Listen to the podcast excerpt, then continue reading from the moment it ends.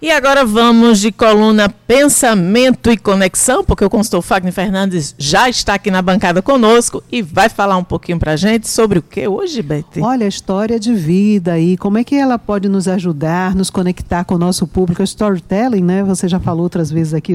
Quem é que não gosta de uma boa história, né? Se for uma história da vida real, Ai, melhor ainda, mesmo. né? Porque vida dos empatia. Outros. É, não é a fofoca, amiga, é a história de vida. Cuidado da vida aí. dos outros. Você fala sobre si e próprio, da vida da gente né? né? Faz com que a pessoa se identifique com você, não é?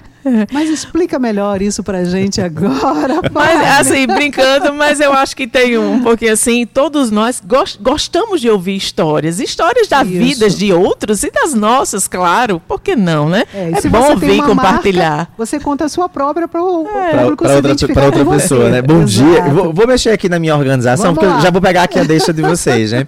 Uma das, das coisas que nós mais gostamos é ouvir as histórias das outras pessoas. É. Claro que tem também aquelas histórias que a gente gosta, que são as fofocas, que elas são universais, né? Uhum. A gente sempre gosta de, de ouvir.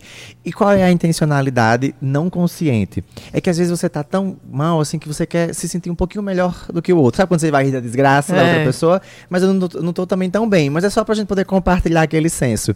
Então, a, as histórias, elas têm esse poder de, de nos conectar muito facilmente. Nós somos, o ser humano, ele é viciado, ele é muito sociável. Nós somos muito sociáveis. Então, saber da história do outro, a gente tem várias vertentes. Eu posso aprender, eu posso apenas sorrir, né? Porque é engraçado e hoje uhum. a, a, gente tem com o celular agora a gente não consegue mais nenhum tombo sozinho. A gente é. sempre tem quem olhe, quem nos ajude.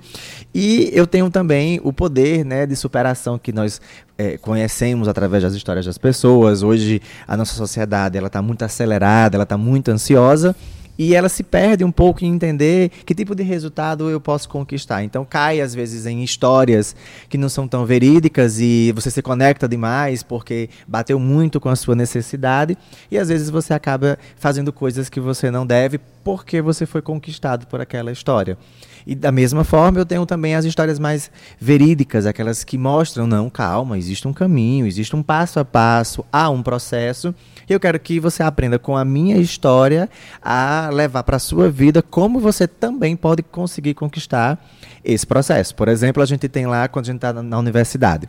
Quantas histórias os professores nos contam quando a gente não vai bem, não só para motivar, mas para dizer, calma, né? Você, não, não foi só você. É, é, uma característica dessa disciplina, ou é uma característica da profissão. Esse elemento aqui, ele, ele marca o curso. E a gente percebe que vira uma, uma espécie de, de, de marca mesmo né, no curso. A gente já sabe que passou por ali, opa, sobrevivi. Então você vai observar que é em tudo que a gente faz. Então, é, é, é a diferença entre o auto-ego e o autoconhecimento. Quando você vai pelo caminho do auto-ego, às vezes você se perde. Quando você vai pelo caminho do autoconhecimento, você conecta. Porque o ego, ele quer, é muito para si, né? Sou eu, eu, eu, eu, eu, eu, eu. E o autoconhecimento não. Foi por isso que eu. Né? Foi, é, é, essas condições levaram que eu vou adiante. Então, ambos trabalham eu, mas um trabalha de forma diferente do outro. E aí a gente tem os pontos chaves quando você vai contar uma história. É bom a gente aprender a contar a história. Eu sempre paro para ouvir as histórias de pessoas mais velhas.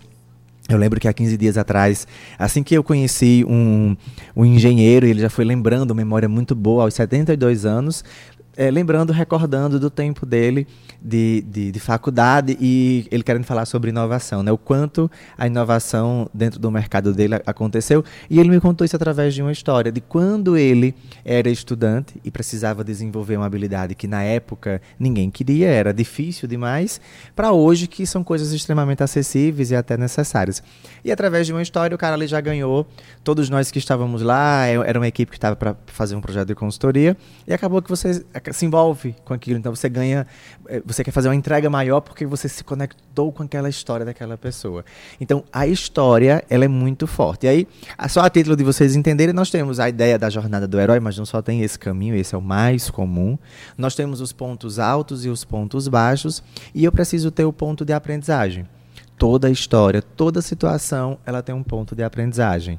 É, não é só nos pontos é, exitosos, nos, nos momentos de queda, nós também temos os nossos pontos de, de, de, de, aprendizagem. Tem até um livro que ele fala sobre picos e vales, que é um livro que é bem interessante para quem gostar de aprender sobre aprendizagens quando você não está bem e quando você está ali na sua máxima, né? Uhum. E o famoso de Dale Carnegie, que é, Como Fazer Amigo Influenciar Pessoas, que é um livro através de uma contação, uma não, de várias contações de histórias, que você, muita gente tem dificuldade de, de entender o que ele, ele traz lá, porque ele fala sobre histórias, ele, ele narra para você como histórias, seja, ele coloca a técnica dentro do, da própria vivência. Então, as histórias elas têm esse poder. Então, é, nós precisamos aprender a não ter vergonha da nossa história, aprender a valorizar a nossa construção do ponto de vista do autoconhecimento. Claro que a gente, quando sofre, a gente se sente mais forte, né, mais firme. E aí, por vezes, o ego ele precisa também estar ali firme, porque você precisa ter é, é raiz, né, você precisa ter força para poder contar aquela história. Enfim, e aí todo esse movimento ele nos ajuda a conectar com o nosso público, ele ajuda a conectar com as pessoas que vão nos conhecendo, ele ajuda a nos conectar em quaisquer situações que você se sinta ali é, em momentos de, de primeira vez, de primeiro contato, ou para gerar um bom relacionamento. Tá aí. E não é aquilo, né? Ah, só aconteceu comigo. Não, é, acontece não, é, com os outros a gente, também. É, né? Eu acho que é por, por, meio disso a gente vê que a gente, nós não somos sozinhos, né? Nós Exato. temos justamente é, a, a, possibilidade de, conhecendo a história do outro, também se conectar. Assim, vamos dar as mãos, e, né? e, Enfim, aí você consegue realmente fazer um movimento bom. E que o, aquele outro que está ali no mundo virtual, ele é de carne e osso também como você, não é só uma hum. imagem. É, você, quando você se aproxima dessa história, você faz, poxa, ele também é também gente passa gente, por né? isso. Ele também passou por isso. 7h34, muito obrigada, Fagner Fernandes, por mais uma coluna Pensamento e Conexão, trazendo ótimas reflexões aqui pra gente. Você volta na próxima semana aqui? Se Deus quiser. Um abraço, até lá.